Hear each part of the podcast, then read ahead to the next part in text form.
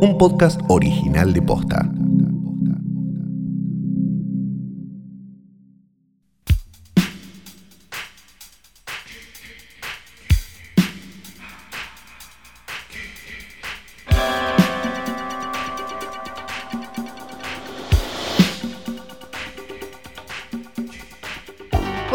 Buenas tardes, buenas noches o lo que sea que coincida con este momento que no lo podés creer de maravilloso, mágico y feliz en el que le diste play a esto que ya te estoy diciendo es un nuevo episodio de Hoy tras Noche. Mi nombre es Fiorella Sargenti.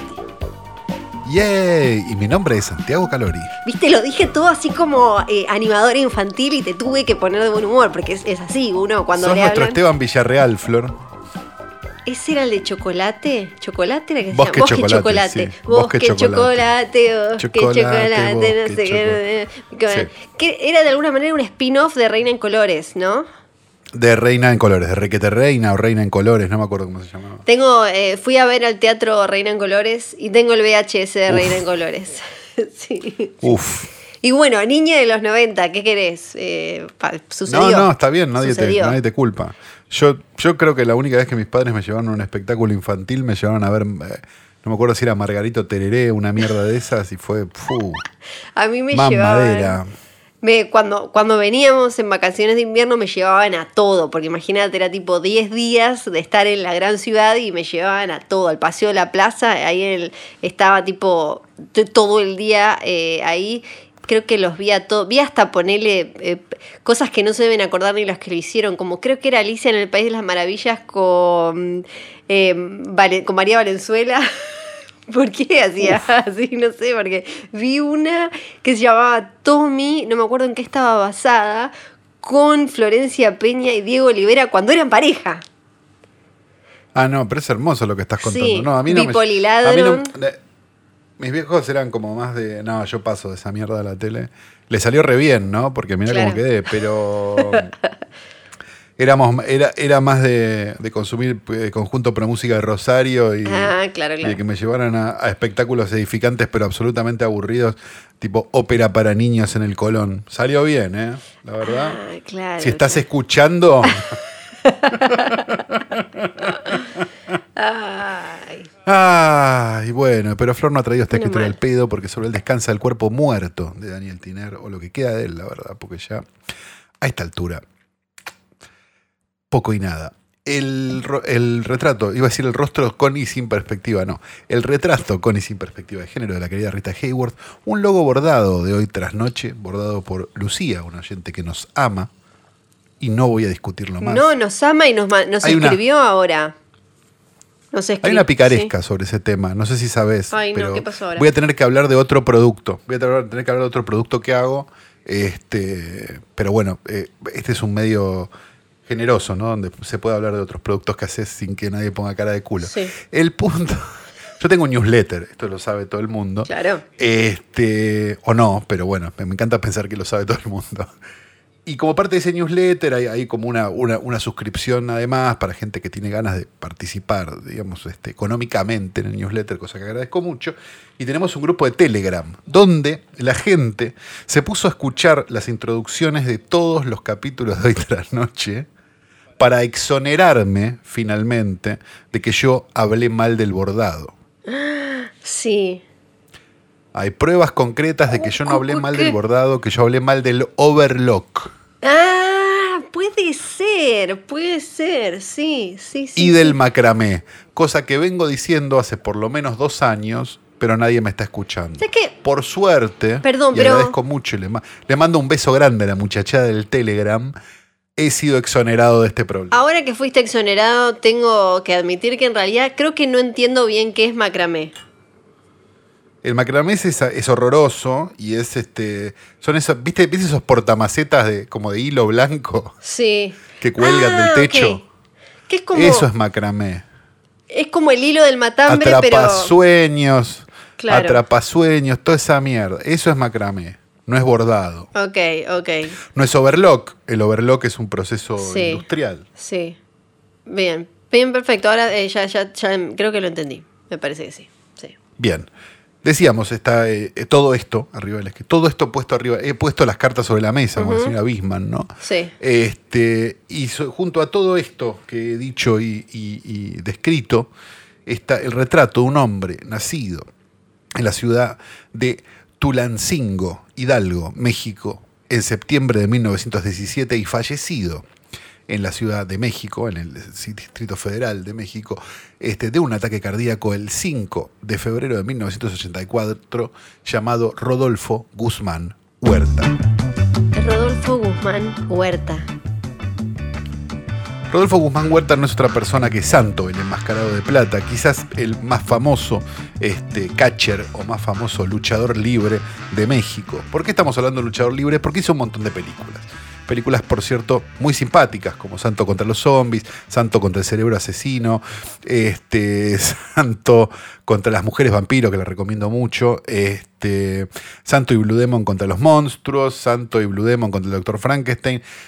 Santo contra la furia de los karatecas y un montón de películas más, ¿sí? Donde este hombre luchaba este, de manera este, cachística, cachascán, le decían en algún momento, contra eh, un montón de enemigos y demás. Películas que, bueno, no serán recordadas por su, por su fina factura, pero sí serán recordadas como películas muy divertidas de ver. Recomiendo especialmente Santo contra los zombies, que en un momento le bajan el slip a Santo y empieza a salir humo.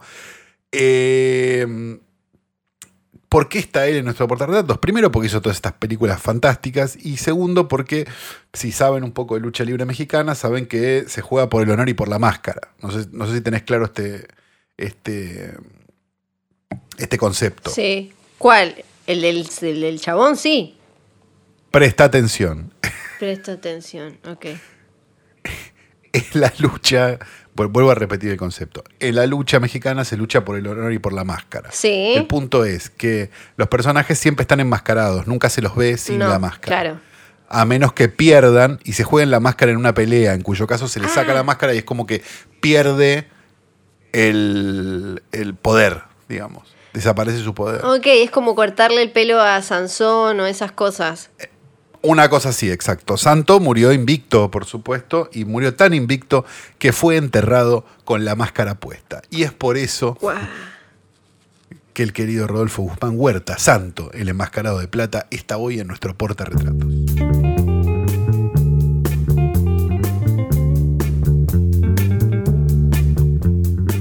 Este es el momento en el que tradicionalmente hablábamos de una película que en general antes era un estreno que llegaba a la pantalla grande. Pues desde que arrancó la pandemia, la cuarentena, hablamos de películas que de golpe se consiguen, llegan a aparecer en nuestras vidas. Esta semana husmeamos, husmeamos, buscamos y dijimos, che, la actualidad no, no nos está interpelando. Esta nueva cartelera, ¿no? Del video on demand y demás, no, no, no nos conmovió.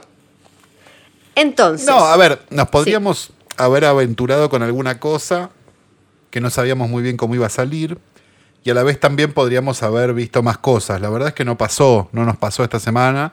Eh, pero tenemos eh, para, para ustedes algo bastante mágico, ¿no? Igual, de todas maneras. Sí, porque hay una frase que a- acá ya venimos comentándola de alguna manera y que aparece un montón ahora, que es lo de una película problemática. ¿no? Esto de película problemática Correcto. es una película que quizás una lectura actual con la, la mirada actual, eh, este es el caso más común, ¿no? La, la suele encontrar como, che, mira acá, mira esta representación, mira acá tiene un toquecito de misoginia, acá un toquecito de racismo. Entonces, fuimos- fuimos a buscar una película entre tanta cosa que al final terminó sucediendo, que hay que decir, eh, lo, lo vaticinó Santiago Calori, esto de que empezaron a bajar directamente capítulos de series que se están burlando incluso de esa misma cosa como eh, le pasó Santiago a 30 Calori Rock que, que Community. el Sí, Santiago Calori que investigó el tema de la censura bajo gobiernos totalitarios. sí. Eh, Golden Girls, bueno, no sé, un montón. Entonces dijimos, bro, Sí. vamos a buscar una película problemática, pero problemática con mayúscula, con, eh, Claro. con signo de exclamación, resaltador y con incluso arriba un, eh, ¿cómo se llaman los papelitos que se pegan? Que dice de nuevo problemática. Una película Exacto. complicada. un capítulo que podríamos dar en llamar todo mayúsculas, ¿no? Caps Sí. Lock. Sí. ¿Película problemática? Signos de, de interrogación. Acá tenés película problemática. Sí, uno, estoy pensando, ya me estaba adelantando, iba a decir una película que es interesante pensar sus protagonistas, y hablo acá de los jóvenes que la protagonizaron, cómo la, la fueron viendo con el correr de los años, ¿no? Lo primero que me imagino es ese, ese meme que, que se popularizó de Marge Simpson tapándose avergonzada. Me los imagino así Sí. a todos los protagonistas. No a quienes estaban detrás de cámara, que lo hicieron sabiendo, con ganas y con esa intención. Por ¿Cómo es la película? ¿Cómo sí, se llama? claro. Eh, pará, vamos a decir una cosa. Ninguno de los protagonistas, una obsesión de este, de este podcast, una obsesión personal mía, ninguno de los protagonistas de este podcast, se habrá de, de esta película, se habrá tapado la cara, pero, o sí, ni idea, la verdad, o habrá declarado, no tengo idea. Lo que sí no hicieron es devolver la guita. sí, sí. La, la película se llama Los jóvenes defensores o Red Dawn, dirigida por el quizás director un poco de derecha, John Milius, en el año 1984. Que cuando uno dice, bueno, es una película, John- ya hemos hablado de John Milius en Hoy Tras Noche, y uno piensa, bueno, va a ser una película bastante facha, reaccionaria, pero incluso Sí. él, se, él se espantaba de las intenciones de otra persona tomando decisiones en esta película. O sea, quedaba como un zurdo el mismo, eh, eh, el director de la película frente a las decisiones de eh, la, la cabeza de la compañía que estaba detrás. Imagínense para que el chabón diga, che, no, bueno, es un poco mucho, un poco mucho. John Milius es un director que se autodefine como un anarquista de derecha, ¿no? Que sería algo así como estos fachos que no quieren pagar impuestos ahora que se dicen, este, ¿cómo se llaman? Libertarios. Claro, es una película que ha gustado Eh. en ciertos ambientes libertarios, en, en páginas en Estados Unidos. Tuvo buenas críticas por eh, algunas cuestiones que aparecen en la película. Y sí, es de esos. eh, yo. ¿Te lo, ¿Te lo imaginas? O sea, John Milius sería los que en Estados Unidos andan ahora con un arma gigante y que no se quieren poner barbijo a los gritos. Defendiendo un mini market. Sí, o directamente ente- defendiendo su derecho a entrar a un Walmart con un arma gigante o a entrar directamente a comprar una pizza y, y ese tipo de cosas. ¿De qué se Claro, trata de la hecho, película? eh, hay, un- hay un rumor para, Sí. hay un rumor que dice que John Milius firmaba contratos donde Sí. decía, bueno, por esta película voy a cobrar, no sé, un millón de dólares y además quiero este misil aire y tierra. Sí, un ar- eh, arma de Lo tenían que conseguir, lo tenían que conseguir armas además de la guita. Lo pensás y es medio pintoresco, ¿no? Lo ves, ves las fotos y decís, por Dios. Antes de pasar pero- entonces, antes de pasar entonces a la, a la trama, podemos hacer un repaso por la, por la carrera de Emilius y después vamos, si querés, Sí. a Red Dawn. Sí, podríamos decir que John Milius dirigió, eh, bueno, fue el guionista de Apocalipsis Now, ¿no? Y como director, este, bueno, quizás lo más famoso que hizo fueron las películas de Conan el Bárbaro, ¿no? Este, la primera Sí. película en realidad de Conan el Bárbaro, una película donde un, un- un hombre absolutamente alfa está sin remera durante mucho tiempo. Mucho tiempo, mucho, mucho tiempo. Mucho metraje. Y es un poco Bilius, de alguna manera, tiene una carrera corta como director, ¿no? De verdad, digo, debe tener 10, 9, 10 películas o menos. Eh, sí tiene una carrera más larga como guionista. Eh, Milius, digamos, si hay algo que es, es un poco el director del riganismo, ¿no? Es un poco el, el que. Porque hay un montón de películas que se pueden considerar riganistas. Ronald Reagan, presidente de los Estados Unidos, desde 1981 hasta 1989, este, tuvo durante mucho tiempo un poco eh, a Hollywood de su lado, ¿no? Digamos, tuvo un montón de razones por las cuales, digo, no nos vamos a poner a explicar ahora todas las explicaciones de por qué el reganismo en el cine, pero había como una idea de la Guerra Fría y un montón de cosas que la verdad pasaban casi más en las películas que en la vida real. Sí, pero. y eso hacía que... Sí, perdón, no, adelante. adelante, No, y que una época que tenías, por un lado, esa que vendría a ser como la parte eh, política militar de Estados Unidos y el conservadurismo en, en- en la, en la cultura, o sea, como. eh, si, no porque los 80, eh, allá también hubo como, uno puede encontrar como la cuestión picaresca, el destape de un montón de cosas, pero de parte Pero- de eh, grupos sociales y políticos había una avanzada conservadora fuerte. Exacto, una avanzada conservadora que pretendía que las historias fueran de una determinada manera, o que se condenaran determinadas cosas de las películas, o que no se hicieran determinados tipos de películas, o que determinados temas quedaran cancelados. ¿Les suena? Bien. Sí. Que, que también sucedía en, que- en la música, o sea, que había como una... Exacto. Era una época en Porque la serpiente sí. a la larga se muerde la cola, ¿no? Digamos, la serpiente se termina mordiendo la cola. Digamos, es- esa es la moraleja que nos va a quedar de este capítulo. En este caso, Milius, yo creo que en algún momento alguien le debe haber dicho, no te pedimos tanto, negro, Sí. porque hace una película que se llama Red Dawn, Los jóvenes defensores en su título local, de 1964, que sinceramente se va de mambo. O sea, no es Rocky 4. Sí. No es esa lógica de Rocky 4 de que aparte ya era ridícula, que era el ruso tiene toda la tecnología y Rocky entrena con troncos, ¿no? Viste que era una cosa que decía, Sí. esto no, no se sostiene de ningún lado. Este, y, Rocky termina con la Guerra Fría, ¿viste? Como toda una, eh, una boludez gigante.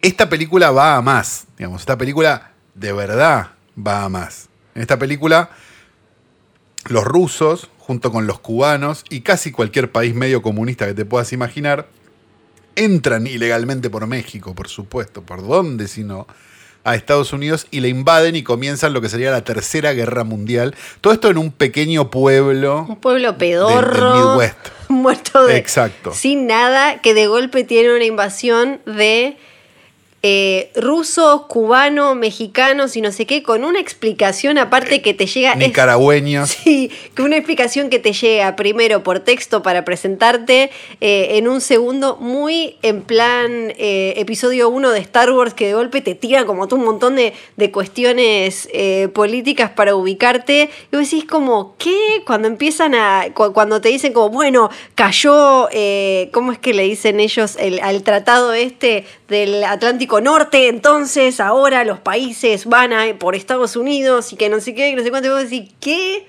Y ahí de golpe, de golpe, Empiezan a bajar unos rusos en, sí, en, sí, en- ¿cómo se llama? En paracaídas. en paracaídas, exacto, y en menos de dos minutos de película fusilan al único negro que estaba en plano.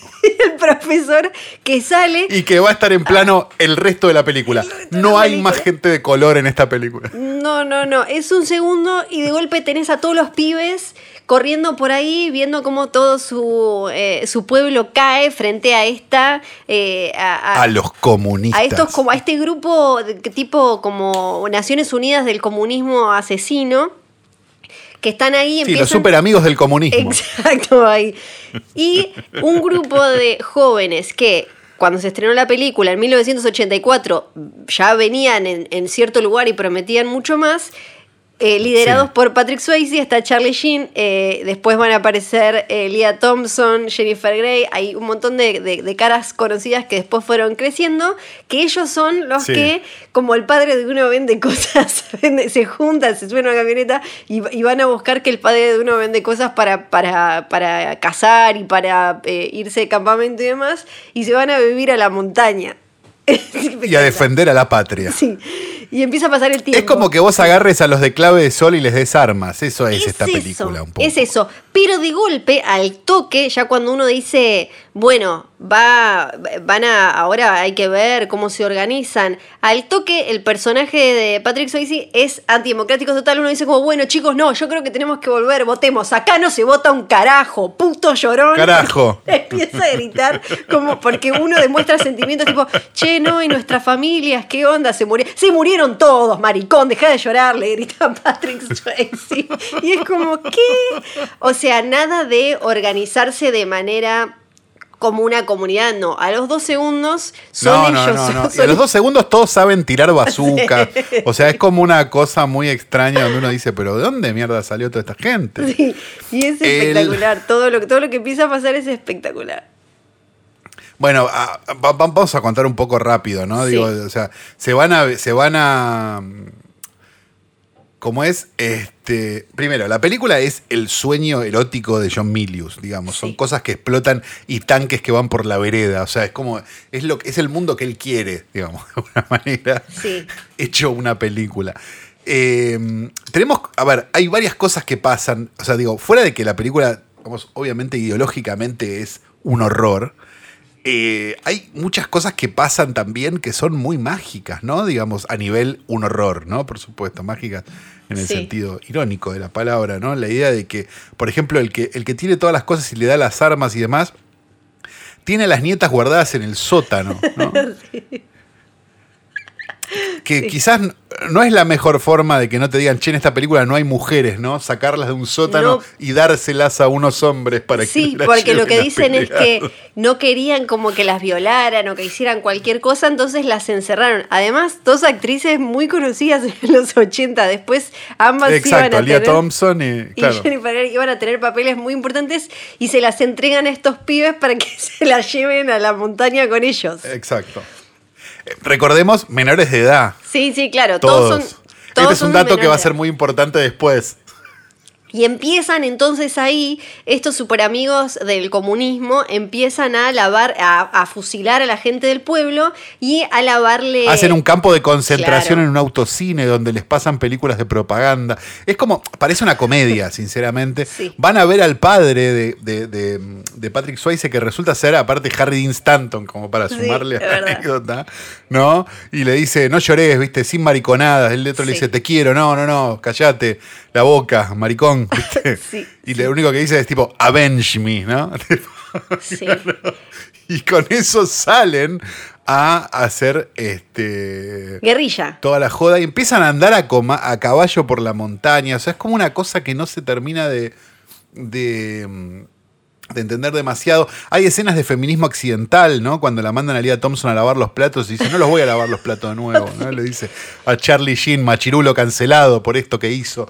Sí. Eh, Sí, muy, muy, muy, muy, eh, se chocaron con las porque incluso, pero ahora después, después de comentar un poco más de las cosas que pasan, hay que hablar también de lo que sucedió detrás de cámara y para crear esta película. Pero también quiero decir, bueno, estaban ahí, va pasando el tiempo y van pasando las estaciones. Y después les empieza a nevar y de golpe tienen todos una ropita blanca tipo película de James Bond para, eh, para Tipo de Thing, mimetizarse, ¿no? sí. Con la ¿De dónde la sacaron? No sabemos qué estuvieron comiendo todo ese tiempo porque después cuando se cruzan con comida real eh, enloquecen, pero y llegan a hacer cosas como hacen esos hacen esas trampas, esos agujeros, empiezan a eh, directamente actuar como una guerrilla y a, a hacer trampas y a generarles un problema real a los super amigos del comunismo y empiezan a tener cada vez armas más zarpadas. Los superamigos del comunismo que digamos tendrán muchas armas, pero en palabras de Sebastián De Caro refiriéndose a los Stormtroopers, no le pegan un tiro a nadie, ¿no? No, no, no, sí, eh, era porque uno creería que sí, los trajeron de la otra punta del mundo para invadir finalmente Estados Unidos, iban a seleccionar un poco a los mejores o algo. No estaría Claro, que eran unos caso. que te matan con un tramontina a todo el pueblo, ¿no? Sí, no, no estaría haciendo el caso porque va Jennifer Grey y le hace como, hola chicos, estoy en problemas o no sé qué, y caen y los matan en dos segundos.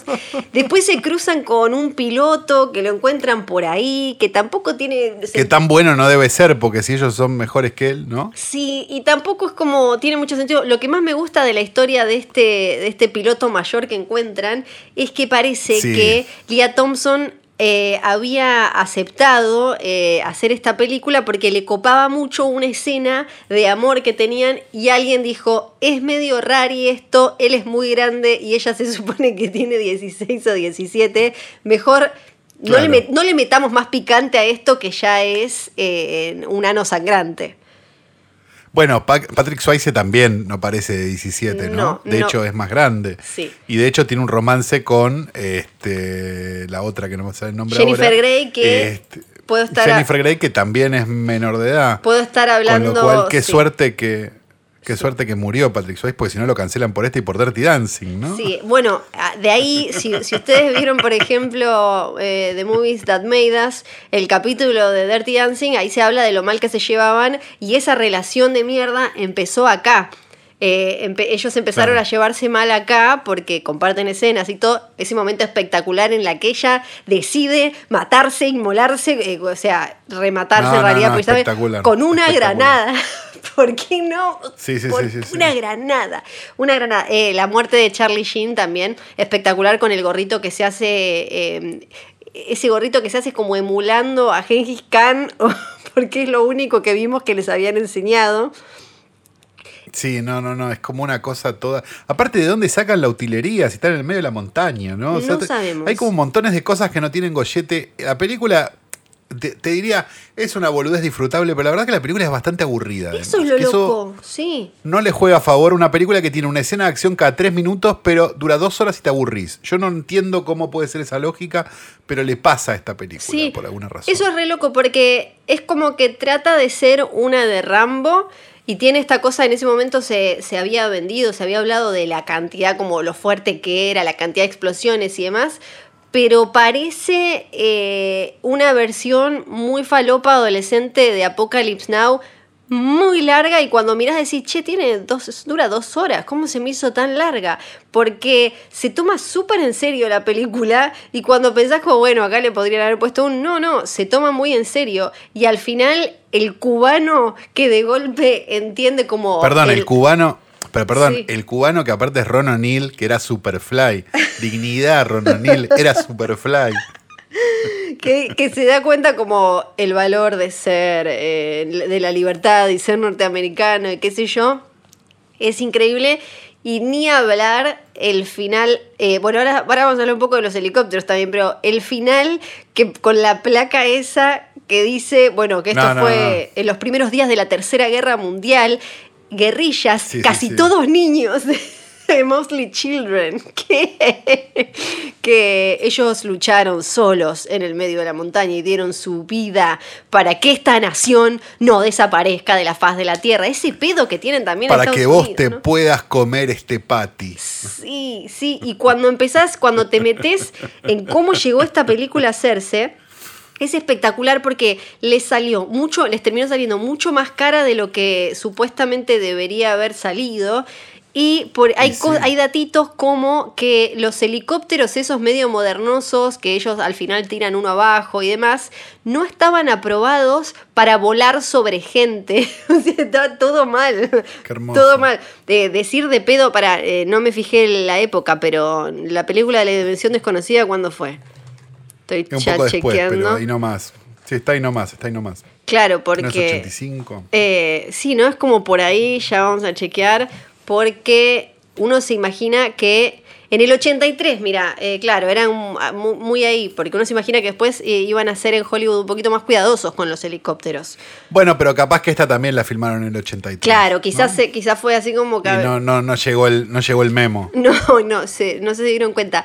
Y además ver cómo se fue deformando y cómo, eh, cómo Milius y el estudio terminaron haciendo de, de esta película esto, ¿no? Porque eh, al principio cuando, cuando lees un poco sobre de dónde salió la idea, era un, eh, un guion escrito por un chabón que se llama Kevin Reynolds, que se llamaba 10 soldados, que la idea era un poco mezclar, hacer como algo medio eh, el, Señor de las Moscas, ¿no? Y. y nadie, bueno, había quedado ahí medio volando y nadie lo hacía. Y después eh, Kevin Reynolds empezó eh, o, o tuvo como el visto bueno para no sé qué cosa con Spielberg. El chabón después terminó eh, dirigiendo, por ejemplo, eh, en Amazing, un episodio de Amazing Stories, que ahí ya se puede ver la relación. Robin Hood y, y, y Waterworld, si no me acuerdo mal. Pero el guion nadie daba dos pesos con 50 hasta que eh, lo empiezan a transformar en esto, ¿no? Eh, en esto que en lo que en lo que se convirtió y aparece Emilius y lo empiezan a tocar todo y a, y a convertir en, en este eh, en este horror que no me acuerdo si fue ahora el de mm, el de la eh, un productor o era el de la compañía que la quería hacer todavía más zarpada de, de, de facha conservadora y al principio supuestamente tenía una, una idea medio antiguerra y después terminó convertido en esto que, que además lo que es espectacular es que en 2012 salió una remake pésima, una Claro, eso, eso iba a decir, total. pero para, hagamos, Sí. un, hagamos un poco de historia, porque digo, porque también es interesante porque te van a decir, no, bueno, la época, no sé qué. La película es parte de las películas del verano del 84, ¿no? Que fue un verano bastante mítico, donde se estrenó, no sé, Eras una vez en, el, en América, eh, Cazafantasmas, Gremlins, Indiana Jones y el Templo de la Perdición, o sea, Karate Kid, o sea, una época, ¿no? De, no sé, to- Sí. Top Secret, no sé, La Venganza de los Nerds, millones. Salieron todas en, esa, en ese periodo. Y esta película era parte de ese periodo. Si vos te pones a analizar, no sé, Gremlins contra esta, decís, bueno, pero esta era, esta era definitivamente fascista, digamos. No, no era Sí. que tampoco era tan de la época. O sea, sí, había ejemplos de cine riganista, pero ninguno llegó a tanto.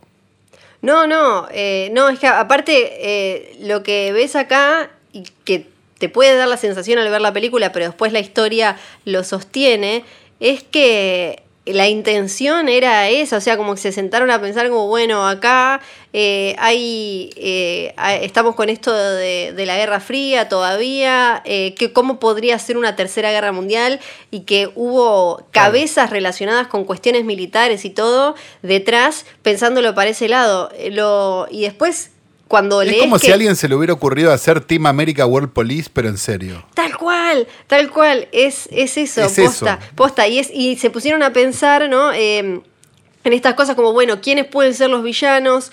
Eh, pero desde un lado eh, posta, o sea, em- em- militar y, y en la época eh, histórico, que en serio, no es como que sacaron al villano de ahí y supuestamente también era como, bueno, el plan de Hitler en realidad era algún día venir a invadir los Estados Unidos, entonces acá metemos esto y, y esta idea de, eh, le querían también supuestamente mostrar a los jóvenes de Estados Unidos lo que, es, lo que es una guerra porque ellos no la habían vivido en su propia tierra. Incluso la, llegaron a vender la película diciendo como ningún, ningún ejército extranjero pisó nuestro suelo y después le tuvieron que pedir perdón a unos de no sé dónde. Ah, que claro, sí, sí, porque los ingleses habían estado, claro. que sí, y de Alaska, algún bardo con Alaska que, que sí, que sí había estado. Y, eh, es, y después también aparece el dato de que el Pentágono dejó de, dejó de cooperar con la película. O sea, el Pentágono en un momento dijo, "Mm, chicos, no, esto es, esto es un poco mucho. Es un poco mucho. Y uno hubiera jurado que Estados Unidos aprendió de sus errores, ¿no? Como por ejemplo, no sé, Rusia aprendió de sus errores y no volvió a hacer una remake de Octubre o de Lo Corazón Potemkin de Eisenstein, o Alemania no volvió a hacer un, este, una remake del Triunfo de la Voluntad o de Olimpia de Lenny Riefenstahl, ¿no? Pero los Yankees sí hicieron una remake de Red Dawn en el año 2012, dirigida, como no podía ser de otra manera, por alguien que no el único crédito de director es el de Red Dawn y después, si lo buscas en IMDb, tiene 130 créditos de stunt, ¿no? Que se llama Dan Bradley. Sí, sí. Y es... Una película que es lo mismo, pero cambiaron Rusia por Norcorea, ¿no? Sí, que eh, hubo, igual hubo un problema al final en esa película, ahora no me acuerdo, eh, yo ya, eh, ya, ya trabajaba en la revista, en La Cosa, y me acuerdo Flor que... ya trabajaba. Ya, claro, ya era grande. Eh, que hubo, hubo un tema en el medio, cambiaron a los. eh, cambiaron a los villanos. Ponele que al principio, si en la película terminaron siendo norcoreanos, al principio eran eh, chinos y lo, lo cambiaron después. Sí, eso fue así. Era en postproducción Hermoso. cambiaron a los eh, villanos de chinos a norcoreanos porque se dieron cuenta un poco Cero- tarde de que racista. pero sí, tremendo, porque además, ¿por qué lo cambiaron? Porque desde hace ya un buen tiempo Hollywood necesita poder estrenar sus películas grandes en China y por eso es que vieron desde Transformers, Iron Man, Día de la Independencia, que siempre meten alguna situación o algo, un personaje o la bandera de China o eso, porque lo que quieren o van a, a- a- a hacer una escena eh, allá, porque necesitan todos esos dineros, necesitan que, que- que poder estrenarse ahí. Y esto se dieron cuenta tarde. A mí me parece también eh, muy especial el tema este de que, bueno, esto a vos te va, no te va a importar nada, pero que haya sido la semilla de la discordia que plantó, eh, que de la que creció la mala relación entre Patrick y Jennifer para Dirty Dancing, me parece que le, No le- me importa nada, A mí sí, no le- para mí le suma, le, le suma. Y también hay un, eh, creo que eh, Milius puteó porque no la quería hacer en invierno y al final tuvo que, eh, tuvo que, el rodaje tuvo que ser en invierno y la película terminó costando como cuatro veces eh, más y en esa época también se, se la promocionó como la película más, más violenta jamás hecha, esas cosas que les encanta encantaba poner y era como, ¿qué? Y supuestamente hay una versión que te va contando los actos de violencia por, eh, eh, por escena. Que te va diciendo, Ah, que, es medio, que es medio como en joda. Eh, tenía creo que 134 por hora, una cosa así. Qué hermoso. Bueno, de hecho, eh, Red Dawn es el nombre de la operación con la que bajaron a Saddam Hussein. Sí, cierto. Un dato, un dato que, que John Milius reconoció como un homenaje a su Sí. carrera.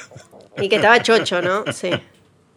Obvio. Tiró ti- salió al patio a tirar tiros para festejar. Sí, claro, claro. Estaba como, como quería. Eh, bueno, si nunca vieron. ¿Por qué hablamos de esta película? No, pero digo, es importante Sí. decir esto. ¿Por qué hablamos de esta película? Porque en épocas donde un montón de gente levanta los puñitos llenos de verdades en redes sociales señalando películas problemáticas, señalen las películas que son realmente problemáticas.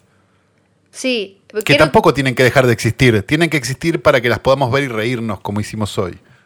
Sí, eh, sobre todo porque después de lo que venimos hablando, le- hasta ahora le pasó más a las series que al cine, con esto de, de- de borrar y que al final no deja de ser el Hollywood blanco tradicional que dejó afuera, que, que mantuvo privilegios, tratando de, acomoda- de acomodar eh, su, su imagen de manera... Su mu- negocio. Sí, de manera muy Sí, grosera, que hasta eh, termina eh, mu- muchas veces ofendiendo a minorías que lo que piden es eh, el, el- derecho y la obligación del otro a tratarlos de la misma, de la misma manera y no esto que es bajar, por ejemplo, episodios de series que están comentando directamente y criticando eso que se supone del otro lado ahora están tratando de defender. Entonces ahí se nota mucho Sí, o- o salir a cancelar a, a- a- a Robert Downey Jr. por teóricamente hacer blackface en una película donde el chiste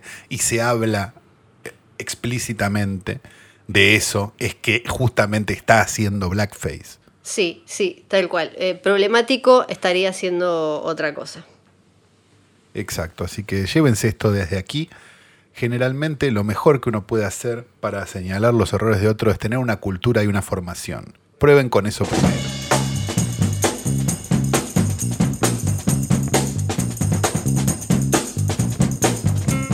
El camionero Renolito, que se hizo conocido por manejar con una damajuana de vino en la cabina, fue inhabilitado para conducir vehículos y transportes de carga. Esto lo informa infobae.com. La medida se resolvió luego de que se descubrió un video suyo circulando en zigzag y de manera peligrosa por las rutas de Tierra del Fuego. Poco después, Infobae confirmó que el hombre tuvo un grave accidente en la localidad de Río Grande donde volcó con su vehículo en la nieve. Basta, se terminó, no manejas más anunció hoy Pablo Cariñano, director ejecutivo de la Agencia Nacional de Seguridad Vial, ANSV, sobre la sanción implementada a Leonardo Fabián Mocfaibi, un hermoso, el chofer de 56 años que se convirtió en blanco de críticas por sus maniobras peligrosas. Crimen y Justicia, informa Infobae, inhabilitaron a Renolito, el camionero que manejó con una damajuana de vino y volcó en la ruta que hoy por hoy es mucho más famoso que Fiorella Sargent. Ay, sí, bueno, esta semana yo pensé que ibas a decir desde el canal Beagle que, está, que se, se congeló hasta... ah, el castor no me acuerdo, el castor fue la semana pasada, sí, el castor fue la semana No, pasada. el castor ya lo hicimos. Sí, el castor ya lo hicimos. Es una semana, son, son, es una época, la verdad. Semanas, sí. Semanas fuertes, semanas fuertes. Muy volátil, la verdad, no, no, casi no hay forma de competir con, Renolito. No, es muy difícil. Hoy estamos grabando este capítulo el primero de julio de 2020, en plena pandemia, cuarentena y bla, bla, bla. Pero es, resulta, el cumpleaños de una de las últimas o la última estrella del Hollywood clásico, del Hollywood viejo, que nos queda vivas. Sí, cumplió 104 años, Olivia de Havilland. 104. El Magiclick. 104. Es la misma garantía del Magiclick. Pero, ¿En serio? Sí. Y hasta el, el año pasado se, se viralizó una foto de ella andando en bicicleta. Todavía habla, No. habla con la prensa. Todavía habla. Sí, todavía habla. No sé si, si hará pis en el inodoro o necesitará cosas, pero tiene 104 años y está ahí viva. Acá en Los Caprichos de Flor ya la hemos mencionado para hablar, eh, estoy casi segura, de la disputa de su pelea con su hermana, Joan Fontaine, que se llevaban súper mal y, y tenían ahí como una rivalidad muy importante, por eso también eh, se hicieron conocidas con apellidos diferentes. Pero Olivia de Havilland era mucho más, es mucho más que eso. También se la, se la recuerda y hoy, eh, hoy con todo este bardo de lo que el viento se llevó es la única que queda viva.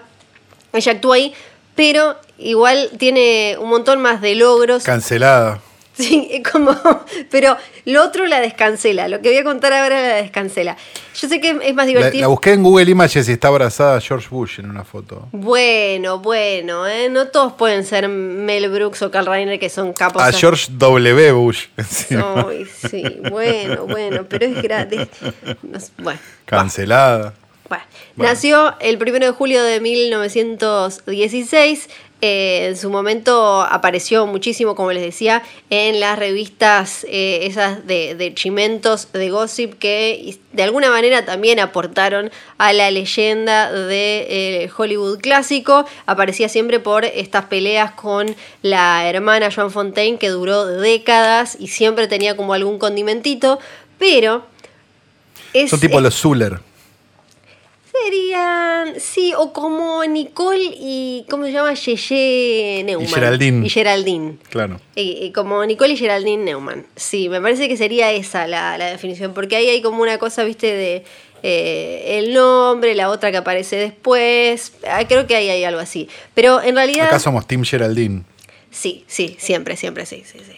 Siempre. Pero Olivia Havilland es una, es una figura clave en, en la historia de la industria también, porque ella, así, eh, calladita, como quien no quiere la cosa, ayudó a tirar abajo el viejo sistema de estudios que, en cuanto a su vínculo con los actores, a esos contratos que los hacían firmar, que eran básicamente dueños de sus vidas. Ella tenía un contrato de siete años con Warner le muchas veces rechazó eh, papeles, rechazó roles, fue suspendida porque esto funcionaba así. O te daban ellos algo para hacer, como ellos te manejaban la carrera como querían, o sea, si, si vos les dabas con el perfil de vos vas a ser la rubia que llora siempre, vos vas a ser el amigo gordito, vos vas a ser el fachero violador, vos vas a ser la eh, heroína Claro. caprichosa, ellos te, ellos te marcaban ese camino. Ella muchas veces dijo que no a eso y también lo que pasaba era que si no tenían dónde meterte, te daban tipo canje a otro estudio. Entonces, que ahí ya era como, bueno, medio... eh, y, y así es como terminabas quizás quizás siendo de uno, pero eh, teniendo una película con otro, era porque se los canjeaban como figuritas. Se sentaban y era como, bueno, yo te doy a este, vos que estás necesitando, te doy a esta otra. Ella fue Claro, muchas porque yo necesito un asesino, yo necesito tal cosa, digamos, porque lo que pasaba era que en general eh, los tropos eran personas en ese momento, Sí. ¿no? Digamos, sería como una, una explicación para, para, para, el- para la pibada millennial. Era, sí, eras una sola cosa y costaba que sacarte ese, y, no lo elegías vos, no es que vos elegías el camino, eh, el lugar en el que te iban a poner la etiquetita. Eh, Cuando ella muchas veces dijo, che, yo esto no lo voy a hacer, la sancionaron, porque vos eras, eh, era- eran como, no eran estrellas de ahora que eligen no sé qué, no sé cuánto, tenías que hacer lo que te decía el estudio, al decir que no, te, te sancionaban. Cuando termina su contrato, Warner le dijo, ojo que acá nos debes seis meses por eh, un tiempo que tenía que ver con una suspensión. Ella hizo algo que nadie, que en ese momento era muy impensado, que es ir a, demandar al estudio y resulta que un juez le dijo, ¿sabes qué? Sí, esto que les hacen hacer es de alguna manera, es- eh, eh, los están tratando como esclavos.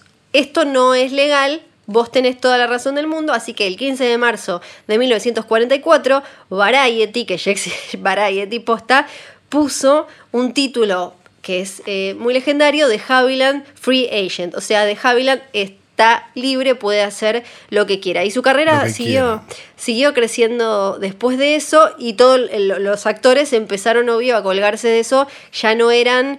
eh, ya no eran una propiedad más, obtenían, tenían la chance de hacer como ella y liberarse les dio mayor poder para eh, futuras negociaciones. No solo eso, sino que después tuvo que. eh, de- de- después volvió a un juez y le dijo: Che, pará, yo tengo. eh, eh, lo, que vos, lo que me dijo eh, este juez significa que yo puedo ir a trabajar eh, con cualquier estudio y Warner no tiene nada que decir. ¿Y qué le dijo la justicia? Sí, vaya usted y haga lo que se le cante. Eso es lo que hizo Olivia de Havilland, que como les decía antes, es... Eh, Sí, es muy recordada por lo que el viento se llevó, pero por él de 1939, en 2017 armó, que esto no me acuerdo si lo comentamos acá, eh, se reenojó por cómo aparecía en Feud, que era la serie que mostraba la relación de Betty Davis con Algo dijimos, Crawford. Creo que sí. Creo que sí. Y bueno, a ella no le gustó cómo apareció, dijo que no era verdad, así que volvió a la justicia, muy de la justicia, ella muy de la justicia. Ella le gusta armar quilombo, la verdad, Sí, sí, sí, sí, pero esta vez no tuvo tanta suerte y le dijeron como, mm, ¿sabes? Eh, No, esta no te la damos ya. ¿Sabe, señora? Sí. Esta ya no, ya bastante hizo. usted. En 1944 sí, ahora ya no. Arrancó a los 19, después ella se hizo conocida por eh, eh, un par de películas eh, con eh, un par de títulos con Errol Flynn, hizo Las aventuras de Robin Hood, por ejemplo. Y ahí es donde, bueno, empezaron a querer manejarla para, para cierto lugar y a ella no le cupó y ahí es donde terminó eh, haciendo todo eso. Es, es buenísima la tapa de 1944, título enorme donde dicen que ella ya es libre. Eh, no, era, no eran muy atractivas eh, las publicaciones eh, de Variety en ese momento, no era básicamente como un diario amarillo muy, muy feo. Como le decía, cuatro meses después volvió a la justicia le dijeron, sí, vos hacés lo que querés, andá tranquila, y siguió con su carrera, le fue súper bien. Eh, poco después, en 1940, eh, ganó eh, por, por una película de 1946, ganó su primer Oscar en 1949 por To Each His Own, después The Heiress en 1949, tuvo en total cinco nominaciones al Oscar, ya eh, liberada de todo Oh. esto, ya como una actriz eh, que podía hacer lo que quisiera. Siguió trabajando e incluso, bueno, hasta después eh, hizo cosas para la tele a fines de los 80 y en 1965 se convirtió en la primera mujer en ser presidenta del eh, jurado del Festival de Cannes, Cannes, nunca me acuerdo cómo pingo se dice. Cannes.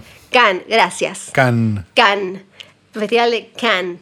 Y eh, hace no mucho, creo, dijo que, dijo que era una experiencia que le había dado, obvio, como algo de cosita, pero como la única mujer en, en el jurado, le, le copó esto de ser la presidenta en un comité, en una comitiva que estaba integrada toda por chabones. O sea, era, es mucho más que una pelea con una hermana y es mucho más que la otra mina de lo que el viento se llevó. Y sí, bueno, en 2008 George W. Bush le dio, que en ese momento ya tenía 92 años, le dio una medalla, de la, la National Medal of Arts, hablando de su independencia, su integridad, su no sé qué. Y ahí eh, es donde está la fotito, Cancelada. la fotito y demás. En 2017 también la reina eh, Elizabeth le dio un título como todo fancy británico, porque ella, y ella vivió 50 años en, en París también, cada tanto aparece y, se la ve como esta foto de, de cuando cumplió 103 años andando en bicicleta. Así que Olivia de Havilland, con 104 años, es la protagonista de este capricho de flor y la amamos mucho.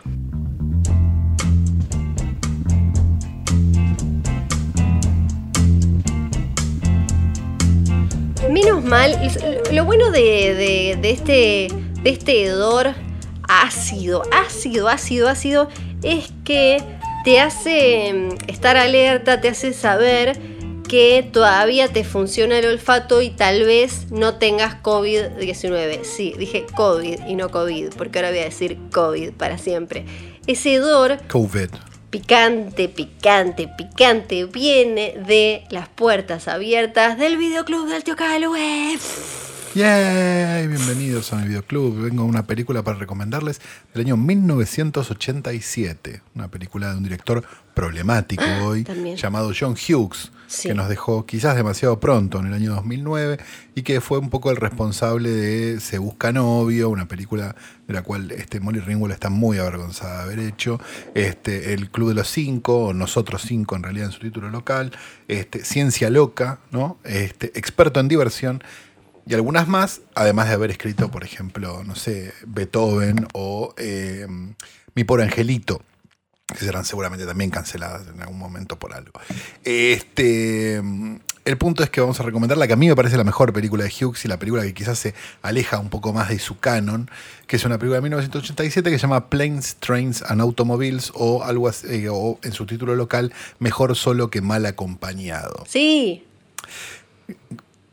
Una de las mejores comedias de todos los tiempos. Este, con Steve Martin y John Candy, ¿no? Digamos, como, como elenco, como elenco protagónico de una comedia bastante bien. El punto es que eh, básicamente hay un quilombo, no hay más vuelos, este, por una tormenta, y por, una, una serie de cosas, este, y Steve Martin, que es este, una persona, un señor que quiere llegar a su casa para llegar a la cena de acción de gracias, termina haciendo un viaje, digamos, de una punta a la otra de Estados Unidos con John Candy, que es un, un vendedor de, de aros para cortina de baño, que charla mucho. Y se Sí. convierte en una de esas películas donde este, un personaje le caga la vida a otro sistemáticamente, que yo las disfruto mucho, tipo ¿Qué tal Bob? o tipo, no sé, de Cable Guy, Sí. o ese tipo de cosas. Si vieron- Y no deja de ser un poco una... Si vieron, iba a decir, ah, bueno, ibas a decirlo, dale. Sí, que si vieron todo un parto, la película de. Claro. De, de el director de Joker, ¿no? Es del director de Joker, sí. Sí, de, Todd- de es de Todd Phillips. Con Robert Downey Jr. y Zach Galifianakis es básicamente un homenaje a esta. Un choreo Sí, a esta película. sí, homenaje. un choreo a esta película. Sí. Eh, así que si nunca la vieron, se van a encontrar con una de esas comedias salvajes, pero salvajes bien, digamos, de, con un montón de cosas de, esto ya no se puede hacer en una película, pero no en el sentido yúdica de la palabra, ¿no? que es poner una mina en culo y hacerle dar una vuelta, sino hacer chistes inteligentes y que a lo mejor sean un poco crueles. Eh, entonces es por eso que Planes, Trains and Automobiles, o como nos gusta llamarla acá, porque es un título maravilloso, aunque no tenga nada que. Bueno, tiene algo que ver con la película, pero no tiene nada que ver con su título original. Mejor solo que mal acompañado. Es la recomendación de mi videoclub para esta semana.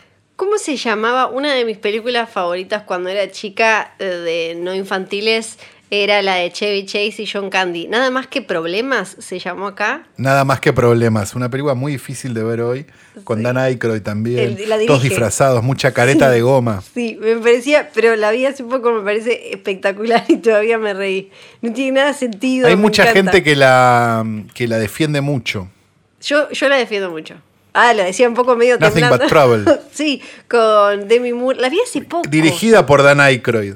Exacto, sí, que terminan, eh, me, me acordé eh, no solo por John Candy, sino también porque está esta cosa de, eh, de Demi Moore y el personaje de Demi Moore y Chevy Chase terminan compartiendo un viaje en auto y por una cosa y otra terminan cayendo en lo de... este- En el pueblo, en Castelvania. Sí, era, ¿no? Se sí, llamaba el sí, pueblo. sí. Sí. Donde, y les ¿Por qué recuerdo eso? No lo sé. Y les ponen, creo que es para, no, Castellán es como Valque, algo con un B corta, Valque, pero es parecido, pero es parecido. Y, Ah, tiene un nombre así, ¿no? ¿Cómo sí. era que se llamaba? Y terminan cayendo en lo de este juez y con los hijos deformes y la otra, y, y John Candy haciendo un montón de papeles. La vi hace un poco y me volví a reír y, y la sigo queriendo. Lo digo con algo de temor, pero la sigo queriendo. Por las dudas de que haya algo, ¿no? Ay, no sé, sí, no la vi de punta a punta de nuevo anotando, pero, pero sí, Ah. la voy a ver de nuevo y la semana que viene la voy a defender acá. Terminamos entonces. Ya Sí, estamos. Hemos terminado este episodio fantástico. Estamos arriba de la hora, por lo menos en grabación, ¿no? Sí. Aunque en el medio Flor se fue a hacer caca, así que capaz Bueno. dure menos este capítulo que Bueno. una hora. Este. Va. Bien. Este capítulo fue grabado en el estudio de Tereo de posta.fm llamado este, Bebe Sanso On Ice. Sí. Decimos también Johnny Nico Nico y John. Johnny, Nico, Nico. Eh, también decimos que el posta offline eh, está al caer. Sí, está al caer. a- al caer. Esto- al caer. Sí, O sea, está por caer sí, sí, sí, en- en- finalmente. se, se- se va a caer, se va a caer, se va a cancelar solo. Se, se, se canceló solo. Sí, solo por la presencia de. Bueno, no. Sí, sí.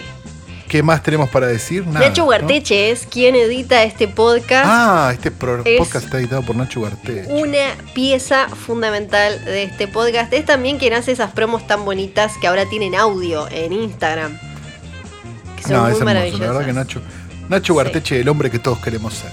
Sí, y es él, eh, vamos a contar todo, es la persona que me ayudó a ver dónde podía grabar sin que se metiera el ruido de la calefacción, porque ahora que estamos en invierno, grabando cada uno desde casa, en, mi escritorio con la caldera arriba, se escuchaba un...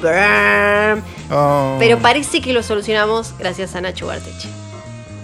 Y no solo eso, también tiene una cuenta en Instagram donde muchas veces aparece sin remera, algo que agradecemos mucho. Sí, sí. Eh, sin más que decir, nos despedimos hasta la semana que viene, ¿verdad? Exactamente, esto fue todo. Mi nombre es Fiorella Sargenti. El mío Santiago Calori, nos vemos la semana que viene. O no, no sé, ni idea. Ay, qué nervios. Chao.